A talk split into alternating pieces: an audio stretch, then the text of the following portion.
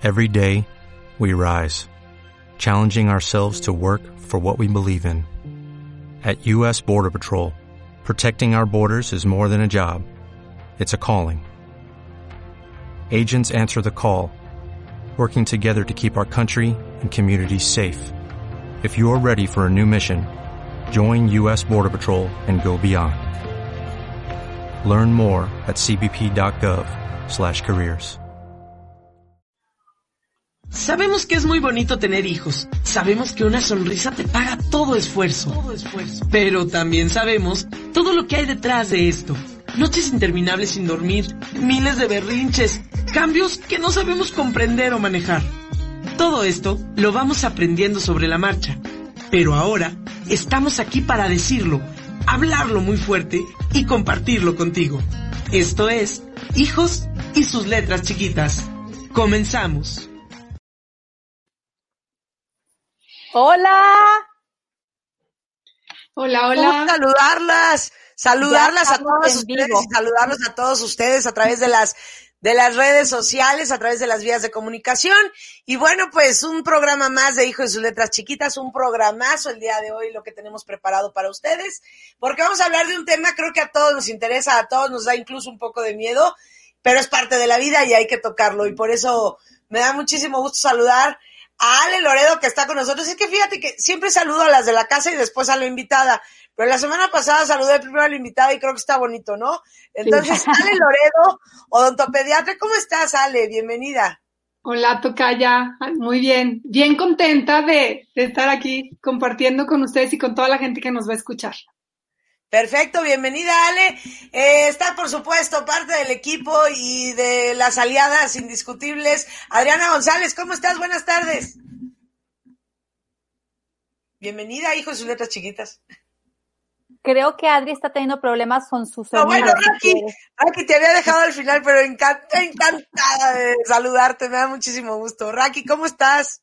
Gracias, Ale. Muy bien en lo que encuentra Adri como cómo hablar y cómo demás. muy bien, muy contenta porque hoy estamos con una persona que además de ser una gran amiga, es una profesionista que yo admiro muchísimo, con la cual ya tengo muchísimos años compartiendo parte del trabajo que hacemos ambas, yo con, con las mamás del taller y ella con ayudándome muchísimo con pues con temas de lactancia también, porque al final de cuentas esto es algo súper integral y Ale es maravillosa, Ale tiene una paciencia enorme. Ale hace que a los niños les guste ir al dentista. Ale hace que los niños no sufran las idas a, revisión de los dientes. Y para mí, de verdad, era importantísimo este programa porque siento que hay tantas dudas y que a, veces es un tema que yo creo que a muchos pediatras hasta se les olvida decir que necesitamos eh, tener una, una revisión desde muy temprano. Ahorita Ale nos va a decir desde cuándo, ¿no? Son temas que a veces se nos olvidan, porque pensamos que hasta que no haya dientes, pues no hay de qué preocuparnos, ¿no? Y, y, y son temas que yo he ido aprendiendo sobre la marcha y Ale es maravillosa, así que estoy súper contenta de tenerla aquí con nosotros. Qué linda. Adri, en cuanto tú estés lista, entras y saludas y ya, así. ¿Ya estás? ¿Todavía no? No, pero si no, vamos empezando. Vamos, Ale, eh, Ale Loredo, eh, yo lo hago muy fácil porque creo que he oído de ella toda mi vida adulta. Eh, cada vez que alguien habla de dientes, se oye el nombre de Ale Loredo y pues es por eso que es una invitada de honor aquí en Hijos de Letras Chiquitas. Raki, ¿me ayudas o la dejamos que se presente sola? ¿Qué hacemos? Yo quiero que se presente sola porque tiene ella la verdad es que la visión que Ale tiene acerca de esto, de lo que nos quiere platicar hoy, me parece que no hay nadie mejor que lo diga como ella. Así que Ale, platícanos qué platicar hoy, quién eres, por qué eres odontopediatra, por qué te gusta todo esto. Cuéntanos un poquito de ti, amiga. Bueno, mi nombre completo es Alejandra Loredo Anaya. Soy mamá de tres pequeñitos. Soy mamá de André, de Samantha y de Marcelo, que eso pues es también lo más importante, ¿no? En mi vida. Yo tengo ya más de 20 años como odontopediatra. Estudié aquí en la, en la facultad aquí de San Luis Potosí, aquí hice la maestría en odontopediatría y siempre he sido muy curiosa. No he parado de, de estudiar y de ir actualizándome porque entre más estudias te das más cuenta de verdad que lo que sabes es muy poquito y que para de veras poder tener e, esta idea de servir a los demás y poder ayudar a los demás, necesitas capacitarte. Yo creo que tengo bien claro desde hace muchos años que eso me mueve siempre. El servicio a los demás, realmente, sí, ven que te puedo ayudar, siempre me hace sentir bien y yo creo que por eso tomé esta rama de la salud y luego aparte con niños, ¿no? Que es eh, una responsabilidad enorme que papás vengan y confíen lo que más quieren ellos en ti para que tú con, con lo que se supone que te preparaste puedas hacer un beneficio para, para él, para el chiquito y para la familia. Y es lo que más ahorita yo creo tengo la, la idea en mi vida profesional de, de, salirme del diente. O sea, el diente fue el inicio en mi profesión, pero finalmente ahora conforme he tenido mi trayectoria como mamá, como mujer, como odontopediatra, me doy cuenta que es muy limitado quedarte en el diente. Sí, yo y, no, no me van a dejar mentir quien, quien me conoce o quien ha venido a mi consultorio, es hablar, sí, que de la boca, ¿no? Y de la boca y el crecimiento de la cara y, y entonces todo el cuerpo, la manera en la que respiras, en los hábitos nutricionales, muchas cosas, donde el diente solo una partecita así de lo que puede estar afectado o puede tener un síntoma, pero es tratar integralmente al niño buscando su bienestar holístico, o sea, completo, todo el niño, ¿no? Mente, corazón, sí, y cuerpo. Pues Fíjate, Ale, que sí, sí, sabes que era, era muy importante que Ale se presentara porque de veras yo doy fe que lo que está explicando es totalmente cierto, porque pues yo tengo yendo con Ale Loredo por lo menos 15, 14 años con mis hijos y la verdad yo he visto cómo Ale se ha dedicado a meterse de lleno, a seguir estudiando. El otro día teníamos una plática con algunas amigas y decíamos que ya las mamás hoy no buscamos un médico nada más, buscamos un médico que sea un médico integral, un médico que no nada más vea a tu hijo y diga, ay, tiene una caries, ¿no? O le duele la panza, una, una medicina. Queremos un médico que sepa de crianza respetuosa, un médico que sepa de lactancia, que sepa de muchos temas que nos interesan a las mamás y que no nada más lo vea como un diente, como dice Ale, ¿no? Como un dolor de panza. Entonces, es padrísimo. Yo por eso de verdad siempre recomiendo muchísimo a Ale porque sé que los niños van a estar no nada más al cuidado de su boquita, ¿no? Ale está al pendiente de muchas otras cosas y creo que esto es lo que ahorita ya las mamás que estamos más informadas estamos buscando. Entonces, pues, padrísimo, Ale. Fíjate que a mí me ha tocado recomendarla sin conocerla. No. están para saberlo, pero yo sí, eh, es la primera vez que yo tengo contacto frente a frente, digamos, con Ale Loredo, pero es tanto lo que uno escucha de ella, es, es tantas las recomendaciones que uno recibe que por inercia, ¿no? Ya dices, oye, un odontopediatra, ¿con qué voy? Ale Loredo. Oye, tú la has ido, no, no he ido todavía, pero Ale Loredo, ¿no? Ale Loredo, eh, déjame saludar a Adriana González, que es otra de tus promotoras también. ¿Qué onda, mi Adri? ¿Cómo estás? Hola niñas, muy bien, muy contentísima como siempre estar acá, que el audio no jalaba y me tardé en poder conectar y escucharlas, pero súper contenta de que tengamos aquí en casa a Ale, que sí es una chulada, una tipaza y, y que yo también se le, o sea, de verdad hemos disfrutado muchísimo, mis hijos también van con Ale y la verdad es que, bueno, María me dice todos los días, ¿cuándo vamos a la dentista? ¿Cuándo vamos a la dentista? ¿Cuándo vamos a la dentista? Quiere volver, siempre quiere volver a la dentista. Entonces yo creo que esa es una gran, gran señal eh, de que se están haciendo las cosas bien. Y entonces sí, la verdad es que está bien padre que podamos platicar con Ale, porque además, como dice, sabe un chorro de cosas sobre miles, miles, que ni se nos ocurre que tienen que ver con la salud bucal, pero con la salud del niño integral. Entonces eso es Perfecto, pues entonces vamos a partir desde el principio, Ale, para toda la gente que nos escuche, para nosotros mismos. ¿A qué hora? ¿A qué hora? ¿Cuándo voy contigo? ¿Cuándo tengo que sacar mi cita? Miren, yo les voy a platicar de lo que es ideal, porque siempre tienes que partir de lo que es ideal. Claro. se pueden todas las condiciones familiares, en todas las circunstancias personales de cada persona y todo, pues muchas veces no. Pero idealmente, ahora se habla de un concepto que es odontología prenatal. O sea, que así como van con Raki y se preparan desde antes que nazca el bebé para saber cómo lactar, que van a ir no parto para prepararse para el momento del parto, los dientes del bebé se empiezan a formar desde el cuarto, desde la cuarta, el cuarto mes de vida intruterina.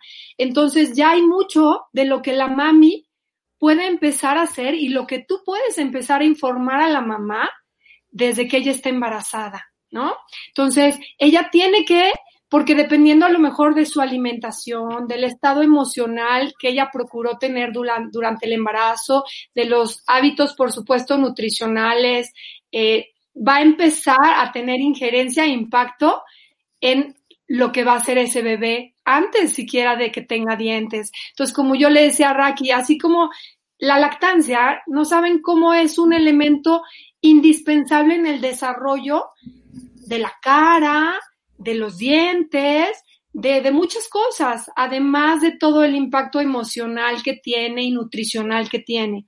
Entonces, así como ya lo abarcan desde otros aspectos, desde otros puntos de vista, otros especialistas, nosotros ya también nos integramos a eso. O sea, nosotros los dentistas también ya queremos entrar a ese círculo transdisciplinario en donde importa también el desarrollo de la boca que empieza desde la mujer embarazada. Entonces, idealmente lo ideal sería que la mamá por lo menos una vez antes de que nazca el bebé pudiera visitar un dentista, un odontopediatra que esté con esta filosofía de la importancia de estos mil primeros días y la importancia de la prevención además de hacer por su boca, por la boca de la mamá, porque finalmente es una de entrada de salud o enfermedad también para ese bebé y porque hay mucha evidencia científica que cualquier afección que la mamá embarazada pueda tener en su boca, sea en sus encías o en sus dientes, tiene impacto a larga distancia en, el líquido, en el líquido amniótico y en el bebé. ¿Sí? Entonces, las bacterias que puedan estar en la boca, que están proliferando de una manera que no es lo ideal, ya hay evidencia de que puede tener impacto en bajo peso del bebé y todo lo que eso implica después, ¿no? En el desarrollo del bebé, de parto prematuro y todo lo que eso implica también luego para el bebé y para los dientes del bebé, ¿no? Y el impacto neurológico y todo. Entonces, eso es lo ideal. Si no se logra por la falta de actualización, de los mismos médicos, por miedos, porque a veces también hay este mito de cómo embarazada voy a ir al dentista, qué miedo, y si algo le pasa al bebé o todo, entonces hay una problemática importante en nuestra cultura que impide que las mujeres embarazadas vayan a esta cita que por lo menos debería de ser una. Idealmente tendría que ser una cada trimestre, pero si no, por lo menos una en el embarazo, ¿no? Y también la preparas a ella hablándole y empoderándola de los beneficios de la lactancia, ¿sí? De, de, de cómo va a ser todo este proceso, que el niño cuándo va a tener caries, los beneficios a nivel dental y de la cara, también de ese bebé con la lactancia. Entonces, tocar muchos puntos que aunque no haya dientes todavía, van a tener un buen impacto en el desarrollo del bebé. ¿Sí? Entonces, y ya, si no se pudo en el embarazo, lo ideal es, en cuanto pueda la mamá, ya que el bebé esté fuera de su panza, ¿sí? Si puede ser al mes de edad, excelente. Si puede ser a los dos meses, a los tres meses, a los cuatro meses, realmente es tan pronto como se pueda, porque es cuando se van a empezar a formar los hábitos en ese bebé, ¿sí? Hábitos de sueño, hábitos de alimentación, pensando que ya tiene seis meses y va a iniciar una alimentación complementaria, tenga o no tenga dientes, ¿sí? En esos primeros seis meses pensando que todavía no tiene dientes, se van a instaurar las funciones que van a determinar el buen crecimiento de la cara, por ejemplo, que es la respiración, que tiene que ser nasal, la deglución, donde va a aprender ese bebé a poner la lengua, si tuvo o no lactancia, si le metieron o no biberón, si le metieron o no chupón, ¿sí? De qué manera va a aprender a masticar, porque es la, es la preparación para una buena masticación, el respirar bien y el deglutir bien inclusive antes de que salgan los dientes. Estás preparando la musculatura, se están desarrollando los espacios y todo para cuando haya dientes, estos lleguen en las mejores condiciones. Y toda esa información no la tienen las mamás, no la tienen las mamás y desgraciadamente ni los especialistas que tienen acceso a esas mamás. Entonces es cuando, ay, como que dices, ¿cómo le hago para yo poderme vincular? Y por eso enormemente agradezco este espacio y el tener yo esta relación con Raque, con Adri, con gentes que están en otras áreas y que las mamás las van buscando ellas pensando en otro tema, pero que finalmente todo se va uniendo. Eh, de veras, una cosa te lleva a la otra y esa te lleva a la otra y esa te lleva a la otra y volvemos a lo mismo que empezamos este programa, es ver al niño integralmente. Sí, yo no lo sé todo, pero tengo me he puesto a leer de, de, de, de, otorrino, me he puesto a leer de lactancia, me he puesto a leer de desarrollo neurológico, de sueño, todo, para cuando llegue el paciente, sea dónde derivarlo si es que detecto que algo ya no está funcionando bien en ese niño, aunque no tenga que ver con los dientes, para realmente apoyarlo integralmente a su desarrollo. Wow, pues qué bueno que estás aquí, Ale, porque nos estás dejando, mira, eh, creo que aquí en este programa nos hemos enfocado mucho en, en, repetir hasta el cansancio eso, ¿no? Que cualquier aspecto de la vida del niño no se puede analizar de manera particular, ¿no? Como que hay que verlo de manera integral y eso que lo dices es muy importante porque luego dejamos los dientes así como algo específico y no es específico, es parte de, del desarrollo total y lo explicas perfecto. Eh, Adri, estabas ahí como nomás, sí, sí. Sí, es que sabes que quiero, a ver si Ale nos cuentas un poquito más esta, esta información sobre los primeros mil días de la vida del ser humano, desde dónde, desde dónde hasta cuándo abarca y el impacto que tiene en el desarrollo. Sí, este concepto de los mil primeros días, bueno, sale de la Organización Mundial de la Salud por primera vez publica con evidencia científica la importancia de estos mil primeros días en el 2008. ¿no? Entonces, este, salen los primeros artículos y enfocado mucho a la nutrición, porque realmente eres lo que comes. ¿Sí? Y enfocado principalmente a la desnutrición que hay en el mundo y todos los bebés que fallecen, ¿sí? Por desnutrición de, de la madre y luego de, entonces, y pero de aquí se empieza a hacer mucha investigación hacia muchas áreas. Y en esas entra también mi área, ¿no? La odontopediatría. Entonces, ahora se sabe que en estos mil primeros días, lo primero es que se establecen, por ejemplo, a nivel neuronal, durante esos mil primeros días se hacen un millón de conexiones neuronales por segundo. Entonces, imagínate cómo eso es importante, ¿no? A nivel de los dientes, bueno, se forman todos los dientes, los que tienes de bebé y los que te van a salir ya de adulto también, ¿sí? Se forman los hábitos. Está, está, comprobado que los hábitos, por ejemplo, de alimentación que adquieres en esos mil primeros días son los hábitos que te van a acompañar con toda tu infancia, toda tu adolescencia y tu, tu edad como adulto joven, ¿no? Entonces, y Así en matemáticas rápidas, mil días son tres años, ¿no? En matemáticas rapidísimas. Cuenta desde la concepción. Entonces ah, son los nueve meses del embarazo, que son 270 días, más el primer año de vida, más el segundo año de vida. Pero si realmente te vas a, a, a leer un poquito más, son los tres años, ¿sí? Por ejemplo, eh, todavía los dos, dos años y más te faltan dientes por salir y todo, entonces son tres, tres años que ya andaríamos, yo diría que son 1500 días, porque ya también hay evidencia científica que los 100 días previos a la concepción son importantes y tienen impacto en el grado de salud o enfermedad que va a tener ese ser humano que apenas va a ser concebido. O sea, la importancia de entonces irnos más atrás si quisiéramos así como hacer cosas de primer mundo en esto del área de la salud, tendrías que meterte a preparar a las parejas que quieren ya embarazarse y tres meses antes empezar a ver cómo se están alimentando, qué actividad física tienen, qué hábitos han desarrollado. Entonces, no paramos. Esto es como, como un universo en donde necesitamos ser muchos trabajando en equipo para realmente tener un impacto en nuestro México, aquí en San Luis, en nuestra sociedad. Cada vez sale más el tema, ¿eh, muchachos? Hay que hacer el seminario ese previo al embarazo, en parejas antes de embarazarse. Adelante, ¿Sabes que, Ale? A mí me impresionó porque hace 15 días o tres semanas por ahí di un taller que se llamaba Lactancia y Puerperio, la llegada de un bebé a casa.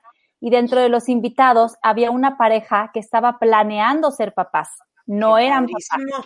Bueno, yo me quedé impresionada porque la verdad es que ellos estaban ahí para aprender y para empezar a tener información previa a ser papás. O sea, yo digo, wow, si todos fuéramos así, imagínense qué calidad, ¿no? De, de crianza y de responsabilidad tendríamos con nuestros hijos. Y a mí me queda muy claro porque cada vez que voy a llevar a uno de mis hijos con Alex, siempre me dice, ay, amiga, necesitamos hacer más prevención, es lo que a mí me encanta, la prevención, ¿no? Y esto es algo bien real, o sea, tenemos que tener más espacios en donde podamos, hola. Ya tengo aquí acompañada. en donde podamos hacer esta prevención. Fíjate, Ale, tú mencionabas ahorita del tema de las embarazadas, ¿no? a mí me pasa que me tocan y me llegan, es que se me están cayendo todos los dientes. Ya el doctor me dijo que es porque estoy amamantando, ¿no? Y yo digo, no, no tiene nada que ver la lactancia, tiene que ver el cuidado previo que no hiciste probablemente durante el embarazo, ¿cierto, Ale? Claro, no, es como dicen, estoy embarazada y cada hijo me costó un diente. O sea, me embaracé una vez y perdí una molar. Luego me embaracé ¿no? un diente, una molar. cree que te chupa de veras el bebé el calcio de los dientes, cuando esto es un mito y es falso, falso, falso. O sea, el calcio que tú tienes en tus dientes no está disponible para que el bebé lo use, ¿verdad? Para formar sus propias estructuras. Pero volvemos a lo mismo, necesitamos educar, informar, promocionar tanto salud y de veras seríamos una nación diferente. Ay, no. A ver, Ale, entonces ya, ya fui yo, mamá, al dentista. Ya fui a llevar a mi bebé o fui embarazada para tener una plática previa. ¿Qué es lo que tú revisas? Primero, por supuesto que reviso la boca de la mamá, le pregunto sus hábitos en cuanto a su nutrición, por supuesto, y en cuanto a, hábitos de, cepillado dental, de limpieza dental, todo esto, ¿no?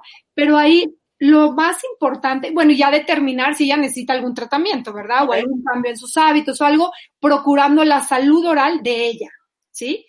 Y le explico cómo tiene impacto eso en el bebé que apenas se está formando. ¿No? Y que ya que una vez el bebé esté fuera de ella y esté, como los hábitos nutricionales, por ejemplo, permítame tantito, mi amor, necesito que te vayas allá tantito. Como los hábitos este, nutricionales de ella, por ejemplo, si la mamá come mucho azúcar en el embarazo, está demostrado que el niño va a tener más problemas para el control del consumo del azúcar. O sea, las preferencias eh, alimentarias se vienen dando desde el embarazo porque el líquido amniótico, donde está creciendo ese bebé, tiene sabor. Y entonces, de acuerdo a la alimentación de la mamá, y el niño lo está deglutiendo durante todo el embarazo. Entonces, de acuerdo a la alimentación de la mamá, ese niño va a tener ciertas preferencias alimentarias. Y no se diga luego también con la lactancia materna, ¿verdad? Y preferencias alimentarias que van a tener un impacto cuando ese niño cumpla seis meses y empiece a ingerir alimentos y empiece a decidir él qué sí le gusta y que no le gusta, ¿sí? Y entonces empieza toda esta eh, cadena de consecuencias de que si le gusta, pues nada más lo dulce y la comida chatarra, o le gusta el brócoli, el apio, la zanahoria, lo que todas las mamás quisiéramos que les gustara. Que les gustara. Pero fíjate cómo viene desde el embarazo, ¿no? O sea, no es ahí, ya cuando llegaron los seis meses y ahí cuando tienes que empezar tú a dar, ¿no? O a lo mejor tu mamá tienes pésimos hábitos de alimentación. ¿Cómo vas a poder enseñar mejores hábitos y en casa? Pues siempre cuando se va a comprar el súper se compran frescos, siempre se compran eh, galletas Oreo, por así decir, siempre hay Nutella. Y yo como mamá, yo promuevo eso, ¿no? Entonces tienes que empezar a trabajar con los hábitos desde la, desde la madre, ¿no? Y, y empoderarla. ¿Por qué? Porque nunca es fácil cambiar hábitos. Como seres humanos siempre es, es, es un problema cambiar hábitos.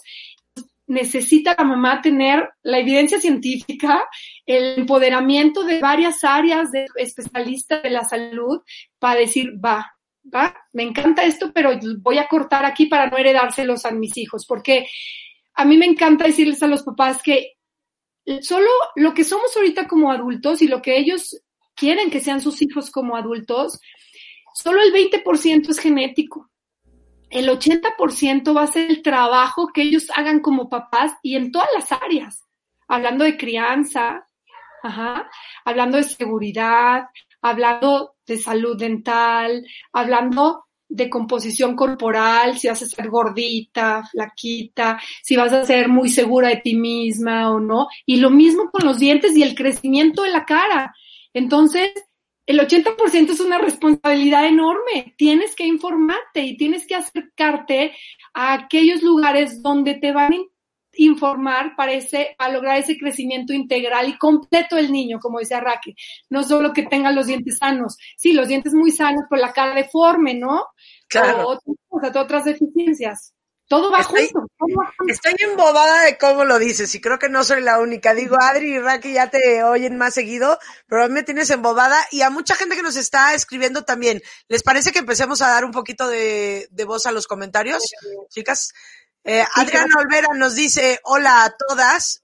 Eh, nos pone Cris Azúa también por aquí. Hola a todas, Cris. Nos ponen, ay Dios, se me fue, aquí está. Carla Poli dice, hola, con ánimos de escucharlas, vamos a aprender. Adriana Olvera dice, felicidades, Ale, Yasmin Otero, hola, hola. Patty Morgan, a los bebés de 10 meses se le limpian los dientes solo con agua. Esto es otro concepto que ha cambiado mucho, ¿sí? Antes decían, pues, que los dientes se limpiaban con pura agüita, con una gasita o así, ¿no? Ahora se sabe, todo va dependiendo del riesgo que tiene ese niño de enfermarse de los dientes. Entonces, no puedes generalizar y decir, a todos los niños lávenles los dientes solo con una gasa y agua, o a todos los niños pónganles una pasta con flúor. Aquí tenemos solo dos opciones en cuanto sale un diente. Lavarlo con pasta, con cepillo y pasta, ¿sí? Bueno, lavarlo con cepillo sin pasta, ¿sí? O lavarlo, como dicen, con una gasita o algo así, ¿no? La gasita únicamente cuando hay superficies lisas, que serían los dientes de enfrente. Pero si me preguntan a mí personalmente, yo que prefiero un cepillo desde que nace el primer diente.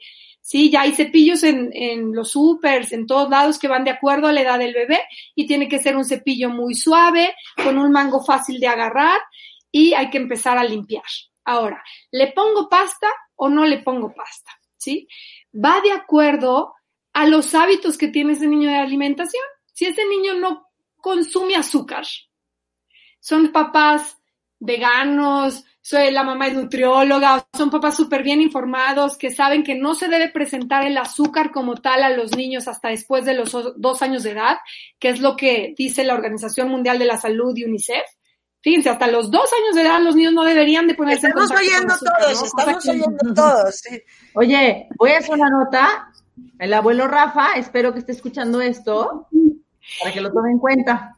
Ay, claro, entonces los trancazos a los familiares incómodos. Oye, mi bebé tenía seis meses, seis, seis, y les dije, ya vamos a empezar con alimentación complementaria, vamos a empezar a introducir algunas verduras, así. De hecho, no va a comer nada de, creo que no le iba a dar lácteos o huevo, no me acuerdo, ¿no? Bueno, en un, en un paseo familiar, de pronto iba manejando yo y atrás venía el abuelo con la niña, ¿no? Así, a la par. Una magnum de chocolate. Sí, así pasa. Pues claro, la niña Pero mira, también... sí le gustó y yo, no me digas, ¿a poco no? Para ese tipo de casos, Adri, lo que también se ha dicho mucho en este programa, no importa si ya la regamos, podemos retomar el camino del bien. Por eso estamos aquí, por eso estamos aquí. Por eso, abuelo Rafa, saludos, ¿verdad? Oye, eh, Ale, ya. ¿y si no hay dientes, no hay que limpiar?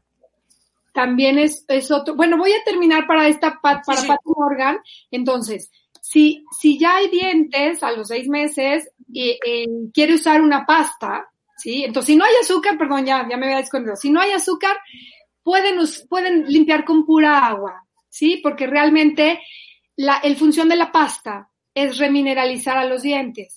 Y los dientes se desmineralizan solo en la presencia de azúcar, de azúcares añadidos, o sea, solo de sacarosa. ¿sí? Con, la miel cuenta también como azúcar añadidos, ¿sí? Eh, entonces, si no se están desmineralizando los dientes, tú pudieras solo con agua retirar la, la presencia de alimento que se queda en los dientes y ese bebé va a estar sano, no me preocupo. Pero si es un bebé que ya empezaron a ponerlo en contacto con el azúcar, entonces yo ya puedo saber que esos dientes ya se están desmineralizando en el día eh, sería muy importante usar una pasta que remineralice. Y las únicas pastas que remineralizan son las que tienen flúor o iones calcio. Son los dos iones que pueden remineralizar un diente, los iones calcio o los iones flúor, ¿sí? Entonces, habría que usar una pasta que remineralice. Esto es muy importante porque muchas mamás no saben cómo reconocer una pasta que tiene flúor o no, hay que leer en los ingredientes. Entonces, voltear la pasta, leer los ingredientes y luego saber la cantidad del remineralizante que tiene. Por ejemplo, y esto ya hay evidencia científica ¿eh? y, recomendado a nivel mundial, que cuando sale el primer diente, si ese, ese pequeño ya tiene contacto con el azúcar, hay que ponerle una pasta con flúor que tenga como, como mínimo mil partes por millón de flúor. El flúor se mide en partes por millón. Y en el súper tú encuentras pastas con 500 partes por millón, con 750, con 900. Tendría que tener como mínimo mil, mil cien partes por millón. Y usarlo dos veces al día con el bebé. Y lo que tienes que cuidar muchísimo es la cantidad de la pasta que le vas a poner al cepillo. Eso sí va de acuerdo a la edad porque no es lo mismo un niño de seis meses con un diente que un niño ya de dos años con sus 20 dientes ya temporales, ¿no? Y los dos no saben escupir. Los dos se van a tragar la cantidad de pasta que tú pongas en el cepillo. Entonces, ahí es donde radica la diferencia en que qué vas a indicar en una familia y en otra. Entonces, primero, determinar el factor de riesgo de caries. O sea, ¿está en riesgo enfermarse ese niño o no? Y esto sobre todo porque hay muchas familias, yo a mí me tocan muchos papás muy actualizados y que ya se pusieron a leer muchísimo del flúor me dicen, oye Ale, pero el flúor es neurotóxico, el flúor, fíjate que yo he leído que hace este daño, hace este otro daño. Entonces, sí, hay en mucha, en las, en, la, en las redes de comunicación muchas veces está satanizado el flúor y también en revistas médicas con impacto y con, con fuerza de evidencia científica, pero siempre enfocado al flúor sistémico, al flúor que entra a tu circulación y que anda ahí en cantidades elevadas en sangre. No en el sistema digestivo. No en el sistema. O sea, sí, de, la, del estómago se, se, absorbe a la sangre, ¿no? Ah, ok. Anda ya en la sangre, pero tiene que llevar, llegar a ciertos niveles para ocasionar los daños neurológicos o de otro tipo en el cuerpo de los que se reporta a veces la literatura. Pero cuidando poniéndole, por ejemplo, si el niño tiene uno, dos, tres, hasta cuatro dientes, ocupa solo la cuarta parte o la tercera parte de un grano de arroz no cocido. O sea, es una cosita de nada, ¿no? ¿Sí? Ya si el niño tiene 10, 12 dientes, puedes poner medio grano de arroz. Ya si el niño tiene toda su dentición temporal y aún así no sabe escupir, puedes poner el granito de arroz completo. ¿Sí? Todo lo que dice la literatura y como les digo, con evidencia científica, no porque lo diga yo, sino porque está probado que la cantidad que se puede tragar un bebé o un niño utilizando esa cantidad de pasta dos veces al día no va a tener ningún efecto negativo, ningún efecto secundario en otra parte de su cuerpo que pudiera no beneficiarlo. Y, por, y sí lo beneficia a nivel dental porque es un niño que ya está en riesgo de tener caries por su tipo de alimentación aunque es un bebé, y hay que remineralizar. Y aquí también súper importante si está recibiendo leche artificial o lactancia materna, porque también es otro eh, disyuntiva muy importante, porque las leches artificiales tienen azúcares y la leche materna per sí no se ha podido demostrar que produzca caries. Al contrario, se ha demostrado que es un factor de protección, ¿no? Y para ello tenemos a la mejor, por supuesto. No, yo eso quería, quería preguntarte justamente, eh, hacer esa diferencia, Ale, porque hablas, hablas de azúcar y pueden pensar las mamás, los primeros seis meses es pura leche. Sí, es pura leche mientras no sea solamente lactancia materna exclusiva, pero cuando hay fórmula hay una diferencia enorme. Si hay un bebé de cuatro meses, ya requiere otro cuidado que si solamente está tomando lactancia materna, ¿cierto? Claro, y a veces nacen con dientes. O sea, aquí ya también te metes, eh, ¿qué pasa con los bebés que nacen ya con dientes? ¿No? Entonces, hay diente, habiendo un diente en la boca, ese diente hay que checar primero si se está desmineralizando, por cómo está siendo alimentado ese niño, ¿no? Porque finalmente lo que entra a la boca a esas edades es eh, alimento, o sea, leche fórmula, lactancia materna. Entonces, ¿qué está entrando a su boca que pudiera desmineralizar ese diente? Y en base a ese, sí, te recomiendo esta pasta tantas veces al día y ponle esta cantidad. ¿No? Es, es, lo que hay que hacer. Ale, si no hay dientes. si no hay dientes, es si, si este bebé que no tiene dientes está bajo lactancia materna a libre demanda, ya también hay evidencia científica que la, la, la leche de la madre hace enlaces con inmunoglobulinas o con, con, con, cositas que están ahí en la, en la mucosa del bebé, ¿no? Y en la saliva del bebé. Y se hacen estas interacciones en las que el resultado es que se produce inmunidad para proteger la boca, ¿sí? Se produce peróxido de hidrógeno, que es oxigenada. Antigua, antes se, decía que si el bebé no tenía, no tenía dientes, había que limpiar su boca con una gasita, diluyendo agua oxigenada con agua para controlar ahí la proliferación de bacterias. Bueno, ahora se sabe que si el bebé está bajo lactancia materna exclusiva, su lactancia materna da inmunidad oral, o sea, no hay que retirar la leche de las mucosas ni de las encías, porque esto estaría quitándole un beneficio más de la lactancia materna, ¿no? Y, un, beneficio inmunológico al bebé. Entonces, si está lactancia materna exclusiva, no limpia si no tiene dientes. Si Oye, ya estaba yo. Muy diferente ya estaba yo preocupada, dije, ya me van a regañar, hombre, yo no les lavé la boca. Mira, mis hijas son como hasta el año cuatro meses el primer diente y lactancia a libre demanda. Yo no les revisaba la boca, muy mal. Bueno, vamos mejor con más preguntas. Dale, Raki. Ah, ah, ah, dale, dale. Si, si el bebé también está bajo, no, la mamá no pudo lactar y está combinando, o está combinando, ¿no? Leche artificial con lactancia materna, o solo leche artificial, es importante saber que tampoco hay eh, artículos que, que digan que se tiene que limpiar la boca. De hecho, es muy importante los tres primeros meses no limpiar, porque se está estableciendo la flora normal de la boca. O sea, están organizándose todas las bacterias que normalmente van a vivir en la boca. Entonces, tú tienes que dar libertad a ese proceso natural. Y el entrar tú con la gasita o que si le pongo agua oxigenada algo, puedes interferir en esa formación de flora normal de la boca que va a proteger también al bebé. Aunque a veces sí les huele regacho, ¿eh? Ya si el bebé tiene más de tres meses y está con fórmula, digamos que sería a criterio del profesional, ¿sí? A, criterio del profesional, porque no hay nada que lo justifique hasta ahorita con evidencia científica. Oye, Ale, antes, antes de que cambiemos de tema, decías tú que si está, por ejemplo, una mamá que está súper informada, que no introduce azúcares a la dieta y ya el bebé tiene algún dientito, podría hacer cepillo con pura agüita. De azúcares te refieres a azúcar procesado, ¿verdad? O sea, la fruta que tiene azúcar, este, ese tipo de cosas, no. El, el, el sabor dulce que los bebés antes de los dos años pudieran eh, recibir en su boca sin ningún daño, viene de la fruta. Ok trozos. Ese, ese, ese es importante. Entonces, azúcares, los azúcares libres, los azúcares libres son los que dañan a los dientes y desmineralizan. ¿Qué entra ahí? Los altos concentrados de fructuosa. Entonces, ojo con hacerle al bebé un jugo de naranja.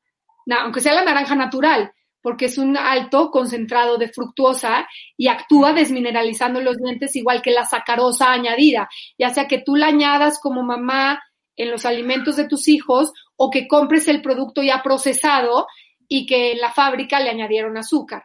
Y la miel. Son los altos contenidos de fructuosa, la miel y la sacarosa como tal.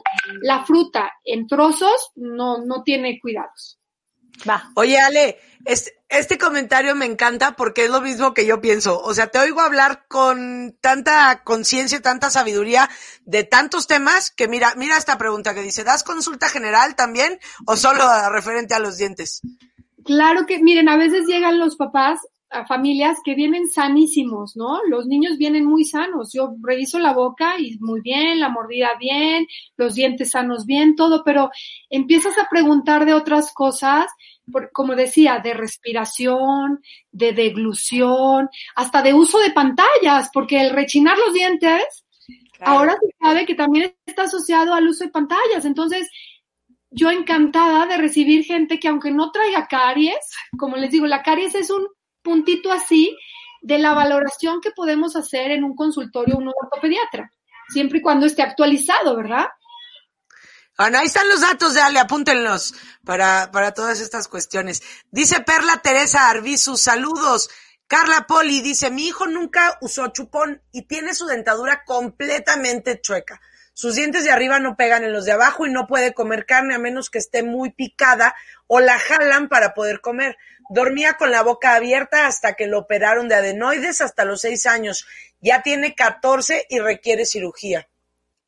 De verdad que es Raquel, hace unos 15 días invité a Raquel, nomás que coincidió con un evento que ya tenía, a un simposio donde estamos tratando de hacer esta conexión entre pediatras, asesoras de lactancia, odontopediatras, ortopedistas y, ortodoncistas, porque lo que le pasó a este chiquito digamos que no se vale, es el resultado de mucha desinformación, pero no de la mamá, de los especialistas y todos los médicos que pudieron detectar ese problema desde que nació el bebé.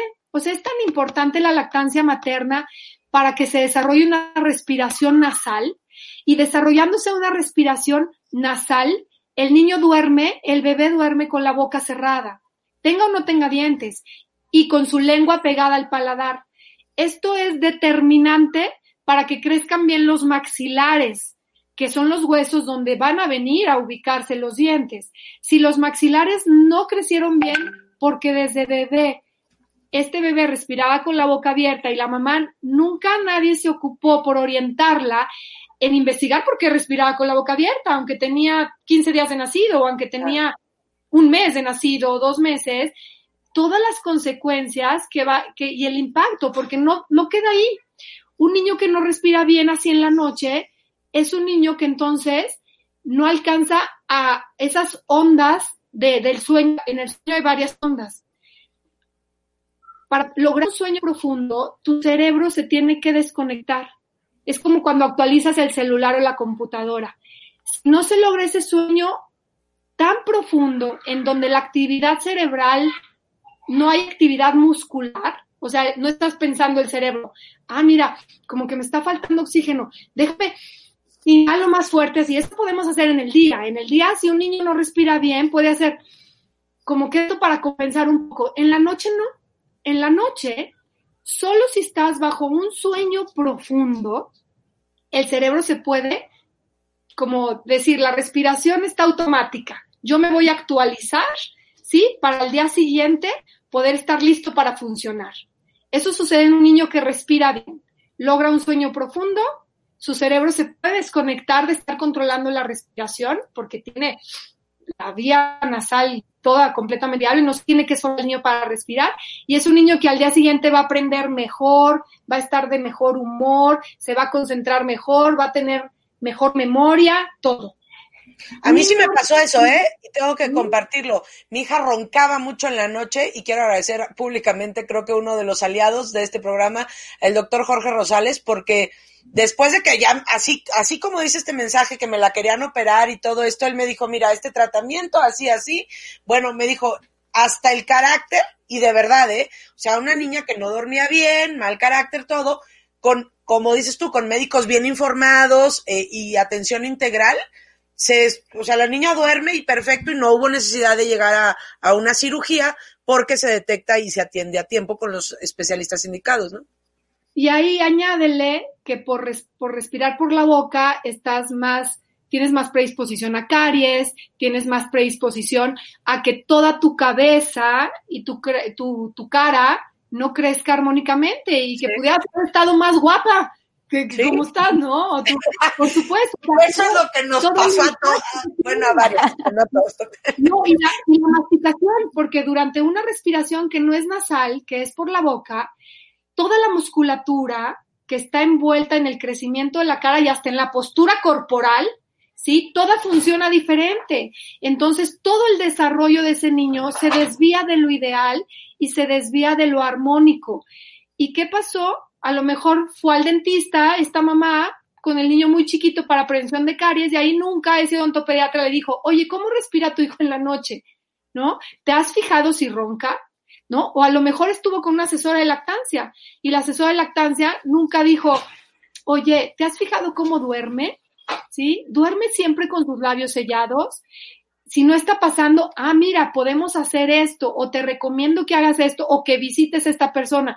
Y es ahí donde yo digo, tenemos que hacer algo. Todos nosotros que nos dedicamos a ver niños y a ver mamás, que, apenas van a tener hijos, porque es cuando podemos hacer la diferencia por ejemplo, en este chiquito que ahora necesita una cirugía, ¿no? Pero ya dice, dice, aquí su mamá, fíjate, fíjate, le dice, fueron muchos años de estar con diferentes doctores porque luego presentó desviación en los ojos hasta que todos los síntomas nos llevaron a neurología.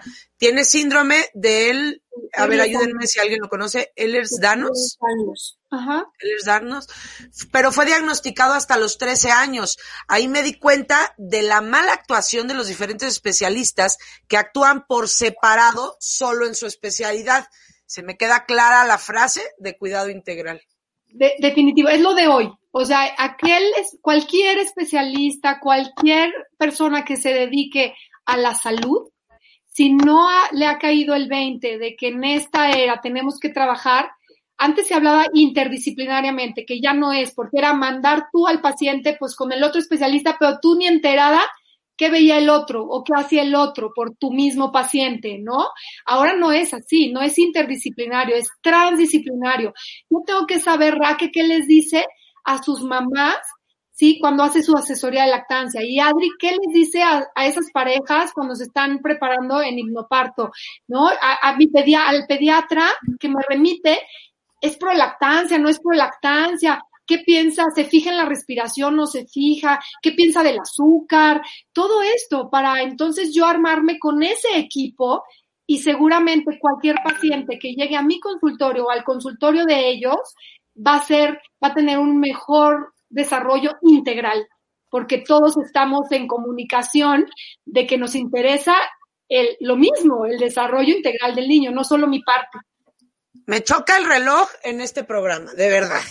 O sea, a ver, desde ahorita Ale ve revisando, ve revisando la agenda para que hagamos una segunda parte porque me queda claro, que, no, que no vamos a terminar. Dice aquí que Kimberly Vega, dice, estoy amamantando y me duele mucho las encías, ¿qué puedo hacer? ¿A ella como mamá le duelen las encías? Sí. Definitivamente tiene que ir a checar si no hay inflamación de sus encías y todavía ella a lo mejor está bajo ciertas eh, influencias hormonales que, que, no son las que causan la, enfermedad de la encía, la, pero sí las pueden potencializar los, los, otros agentes agresores que puede haber en su, en su boca, ¿no? Entonces tendría así que checarse que si no tiene gingivitis o enfermedad periodontal, que son las dos enfermedades más comunes en las encías, en los adultos. Dice JMHC, ¿qué hacer para minorar el dolor de los dientes cuando les están saliendo? De las más frecuentes preguntas, yo creo. Bueno, primero, ¿puedo decir marcas aquí comerciales? No, échale lo que quieras, hombre. Sirve que nos hablan para anunciarse aquí. Bueno, antes o sea, se hablaba del baby canca, ¿no? Nenedent, otras sustancias que venden en las farmacias que no es otra cosa más que benzocaína, ¿no? O tetracaína, que son anestésicos tópicos. No están indicados, no es lo, lo ideal, porque hay evidencia científica de que pueden ser tóxicos, porque dura tan poquito el efecto y la mamá sigue viendo irritado al bebé o así, que lo pone con frecuencia y puede llegar a, hacer en cantidades tóxicas, ¿no? Entonces, hay otras cosas que pueden ayudar más. Uno es utilizar cosas frías, las mordederas frías puestas en el refri que pueda meter ese bebé a su boca y aliviar un poco la sensación o el ansia que pueda que pueda tener, ¿no? Puede ser también una zanahoria bien lavada, fría, un apio, ¿sí? Siempre cuidando a lo mejor el trozo de acuerdo a la edad del bebé, que no pudiera trozarse algo que pudiera luego atragantarse el bebé, ¿no? O ahogarse, ¿sí? Se habla, ajá, hay, un, enjuague oral con benzidamina, el Bantal, que también untado con un cotonete tiene efecto antiinflamatorio, ¿no? Para ahí calmar un poco eh, el ansia del bebé. ¿Qué puede? Hay bebés que no sienten nada de verdad y, yo tengo, con en mi experiencia, hay bebés que les pasa de noches y les salió no ¿De qué depende? Es, es, yo creo el umbral que tiene cada bebé, la circunstancia que tiene cada bebé en ese momento que le están saliendo los dientes. Y hay otros, bueno, que la mamá me asegura la diarrea, este, el malestar físico importante, por supuesto la irritabilidad, todo esto, y que tampoco hay evidencia científica tal cual, ¿eh? Diga que por los dientes es eso. Muchas veces se habla de asociaciones con otras cosas. Son edades a veces que los niños se meten todo a la boca, están en esta etapa oral que chupan todo, entonces por ahí a lo mejor chupó algo que le, en su pancita, algún bicho que, que ocasiona el problema gastrointestinal y, y, no es los dientes, como que coincide con el diente, ¿no? Entonces, pero se recomienda más eso. Eh, yo he aprendido también de, de de pacientes de Raki que hacen paletas heladas con la leche materna, me parece fabuloso y con eso hacen el alivio de, de la de las encías, ¿no? El mismo cepillo, hay a veces cepillos que las cerdas son de plástico, son como de silicona. Hay unos que son como deditos, ¿no? Y todo. Estimuladores, y con eso también rascarse las encías, permitir rascarse al bebé las encías con ese tipo de estimuladores sensoromotores que están hechos para la boca. Es con lo que más, frecuencia se puede utilizar. Sí, yo les iba a recomendar también los aceites esenciales, pero les voy a decir un poco el truco. La lavanda es muy relajante y la podemos aplicar por fuera con un poco de aceite de coco eh, pero el tema es que en la parte, no solamente en la sensación, que les va a ayudar a calmar, pero también en la emoción. Y a las mamás también, el olor de la lavanda las va a relajar un poco y van a estar más disponibles para atender al bebé, porque yo creo que ahí se genera todo un, como un efecto de ver al bebé irritable, no saber cómo ayudarle, entonces yo me pongo nerviosa y entonces siento que muchas veces. No, las mamás tienen que untar la banda, pero mañana, tarde y noche, porque sí tenemos fe, ¿no? Pero sí, la verdad sí ha ayudado. Yo sí tengo algunas mamás que lo han usado y yo siento que es este efecto doble. Lo poco que le podamos ayudar, ojo, hay que se diluye muchísimo. ¿Dónde está? Eh, ¿Dónde está? ¿Dónde está? Bueno, lo poco que se puede usar. ¿Dónde está? Pero lo que ayuda también a la mamá se me hace que es un efecto benéfico para ambos. Échale, Raki. No te oímos, Raki, no te oímos. Perdón, perdón. Decía yo que antes de que se nos acabe el tiempo, yo creo que sí, de verdad necesitamos parte dos porque hay miles de preguntas, pero una que me hacen todo el tiempo, todo el tiempo a mí. Ale, ¿qué pasa con los bebés que se meten los dedos a la boca? ¿Los dejan, no los dejan? Este, ¿qué onda también con el chupón? Ale, ¿tú qué nos recomiendas? Miren, todos los bebés cuando nacen tienen la necesidad fisiológica de succionar y necesitan hacer esta acción para satisfacerse nutricionalmente, porque es de la única manera como van a poder obtener alimento, sea del seno materno o del biberón, ¿sí? aunque ya platicaremos lo diferente que es succionar un biberón que succionar un pecho materno, ¿sí? Y también para satisfacerse neuralmente, psicoemocionalmente. Entonces, este bebé necesita succionar. Cuando hay leche materna, está pegado a libre demanda al seno materno, muy probablemente no va a necesitar no va ni va a querer el chupón y no va a necesitar la mano. A veces vemos que un bebé recibió leche materna y se mete la manita a la boca. Hay un estadio que es normal, ¿sí?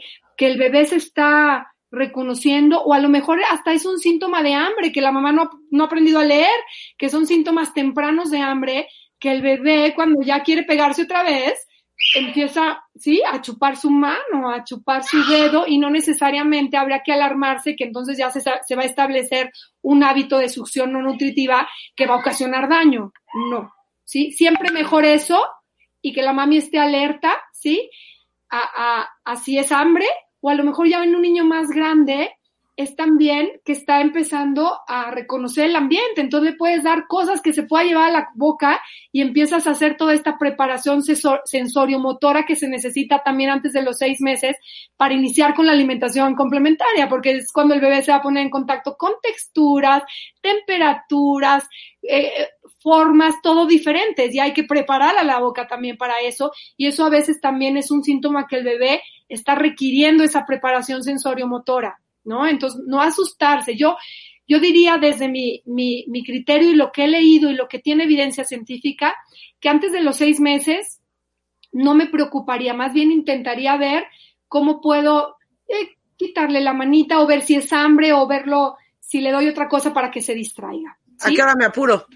Si el bebé lo está haciendo, pero ya para saciar esta necesidad, que estamos diciendo que tiene él para, para tener un mejor temperamento, pues, tiene un cólico para calmarse, para sentirse acogido, y él necesita esta succión y mamá no se lo puede brindar, entonces sí lo va a buscar o en el chupón porque va a estar muy irritable y la mamá muy probablemente le va a presentar el chupón y eso lo va a saciar, ¿sí? O va a empezar con el dedo, pero ya con una intensidad y una frecuencia que no es normal, no es nada más cuando a lo mejor tiene hambre o cuando está aburrido o cuando algo. Entonces ahí sería tratar de retirar, hablamos ya de bebés arriba de los seis, siete meses, es cuando más se nota que, que, que de alguna manera no están recibiendo esta satisfacción neuronal o psicoemocional y la buscan mucho con el dedo. Entonces, yo siempre invito a los papás a observar primero porque puede empezar a satisfacerse de otra manera, ¿sí? acariciando al bebé, cargándolo, jugando con él, otra porque finalmente hay que enfocarnos en lo que está haciendo buscar a ese bebé, eso, ¿no? Y es finalmente que no está siendo satisfecho neuralmente. Entonces, buscar, yo, me, más que por el dedo, me, me, ocuparía de platicar muy bien con esos padres y ver qué puede estar ocasionando que ese bebé no esté satisfecho psicoemocionalmente o neuralmente, ¿no? Échale la banda a los papás, diría Adri, ¿no? Esto idealmente, ¿no? No siempre se puede, muchas veces ya llegan con el hábito, con el dedo a todo lo que da, que vuelves a, recapacitar en esto con los papás. ¿Cómo está el entorno familiar? ¿No? Este, está lactando, no la mamá, eh, el, chupón no lo quiso y, y, prefiere el dedo, porque aquí también hay otra disyuntiva, que es mejor dejar el dedo, el chupón. Por mucho tiempo se decía, no, pues mejor el chupón, porque el chupón lo puedes retirar y es un objeto ajeno, ¿no? Yo creo que las mamás dicen eso, nuestras mamás dirían eso, ¿no? Mi mamá sí me lo decía. Pero por ejemplo, hay seguimiento y hay evidencia científica que el chupón ocasiona más problemas de mordida que el dedo. O sea, para luego corregirlo, ¿no? Y, y si partimos de que como mamás queremos que nuestro bebé pues no se quiera chupar el dedo y el chupón, pues hay que enfocarnos en satisfacer esta necesidad fisiológica de succionar que dura muy intensamente los primeros seis meses, empieza a disminuir a partir del séptimo mes y se supone que está listo el bebé para dar otro brinco más en desarrollo y no necesitar tanto la succión a partir del año de edad necesito, necesito su colaboración y apoyo, señoras, porque nos quedan tres minutos. Entonces, estos tres minutos vamos a leer mensajes dos, ¿les parece? Dos minutos nada más y el último nos despedimos. ¿Estamos? Gracias por su colaboración. Y si mi bebé come manzana, plátano, cualquier fruta esta azúcar es igual de dañina, ya se dijo. Eh, Kimberly dice, lactancia materna exclusiva es lo máximo, Raki la mejor, respaldo. Y Giselle Castro dice, mi bebé empezó su comida alimentaria, ¿cómo se debe de limpiar? Creo que ya lo platicamos también. Fueron ocho años de estar en hospitales desde odontología, oftalmología, cardiología hasta llegar a neurología. Creían que yo estaba loca por todo lo que se notaba en él, pensaban que yo lo estaba poniendo nerviosa por ser mamá primeriza. Ánimo, Carla. Viviana Alejandre Herrera dice, mi bruxismo ha empeorado con el embarazo, es normal, desconozco la palabra, Ale. Bruxismo se refiere al apretar los dientes, ¿sí? Ya sea que los rechines o que solo los aprietes sin frotarlos, ¿sí? Y hay bruxismo en el día y bruxismo nocturno. Por ejemplo, el bruxismo de día, si es una percibidiana, ha notado que durante el día ella o sea, se, se nota apretando los dientes o rechinándolos, es un mecanismo de defensa del organismo de la persona ante un estrés físico que habría que descubrir qué lo está ocasionando. Puede ser desde estrés psicológico o mental, como estrés físico, hasta de no dormir bien, porque duermes con la boca abierta porque nunca te ha checado un otorrino, ¿no? Y esa falta de oxígeno nocturno y que hace que tu cerebro no se pueda desconectar para actualizarse, produce estrés físico y entonces durante el día rechinas. Es todo, habría, yo le recomendaría que primero ella observe si es durante el día o que si tiene a su pareja también le digan si durante la noche, ¿no? O si amanece ella súper cansada y luego evaluar, ajá, eh, cómo está su vida. Viene también el uso de pantallas, viene la respiración en la noche si tienen problemas respiratorios para descansar, Ajá. Si hay alguna situación familiar que en este momento la llegada a lo mejor eh, eh, el embarazo, cómo ella lo está viviendo, si tiene miedos, cómo se siente que está embarazada, si tiene mucha incertidumbre en otras áreas que le están ocasionando también estrés, yo la invitaría primero a observar todo eso. Wow, sí. Oye, también me voy a echar el comercial, pero entonces hipnoparto también puede ayudar desde la parte emocional de la mamá. Muchísimo. ¿eh? hipnoparto. Diana Gómez dice, mi bebé va a cumplir ocho meses, ya llevamos dos meses con alimentación complementaria, aún no tiene dientes, ¿es necesario hacer alguna limpieza después de cada comida? También ya lo platicamos, Kimberly nos da las gracias. Lidia dice, estar en tratamiento de ortodoncia, brackets, durante el embarazo puede debilitar los dientes de la madre al momento de empezar la lactancia.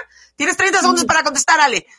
No, no lo puede, no puede debilitar los dientes. Lo único que puede debilitar los dientes es el consumo de, de azúcar en exceso, que te expongas más de tres veces al día al azúcar, o digamos más de 20 gramos, que son seis cucharadas, seis cucharaditas de té. Eso sí debilita tus dientes y no lavarlos adecuadamente, con hilo dental y con cepillo, usando una Bueno, pues nada, chicas, así volando el tema. Mira, aquí nos ponen segunda parte, please. Tienes 10 segundos para despedirte, Raki. Gracias, Ale. Gracias, chicas. Ale, segunda parte ya. Es un hecho. Ale, Adri, 10 segundos. Sí. Comenzando el año, lo planeamos para empezar con buenos hábitos bucales para todos. Ale Loredo, 10 segundos. Muchísimas gracias. Me encanta esto, me encanta poder platicar y que con una mamá que diga, ah, mira, me cayó el 20 de esto, If you own a vehicle with less than 200,000 miles and have an auto warranty about to expire or no warranty coverage at all, listen up. CarShield has a low-cost month-to-month vehicle protection plan that covers more parts than ever. Visit carshield.com/audio to find out how you could pay almost nothing for covered auto repairs. Drivers who activate this vehicle protection today will also receive free roadside assistance, free towing, and car rental options at no additional cost. Get your free quote today at carshield.com/audio. That's carshield.com/audio.